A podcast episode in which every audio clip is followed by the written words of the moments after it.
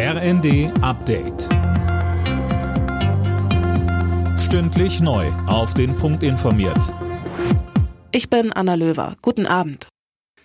In der Affäre um Geheimdokumente gerät US-Präsident Joe Biden weiter unter Druck. Der Justizminister hat einen Sonderermittler in dem Fall ernannt.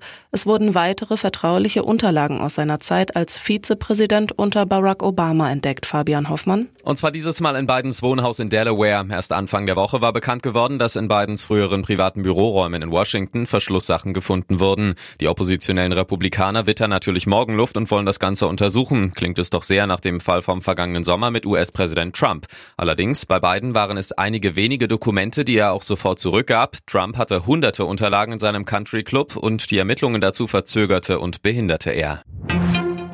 Bei der Räumung des Braunkohleortes Lützerath hat die Polizei auch an Tag 2 eine positive Zwischenbilanz gezogen.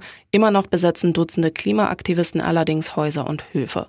Bundeswirtschaftsminister Robert Habeck von den Grünen hat die Abbaggerung des Ortes nochmal verteidigt. Die Entscheidung in Lützerath, den Braunkohleausstieg 2038 vorzuziehen auf das Jahr 2030, spart objektiv CO2-Emissionen. Es ist eine gute Entscheidung für den Klimaschutz. Dass die leergezogene Siedlung Lützerath nicht gerettet werden konnte, ist Teil dieser Entscheidung.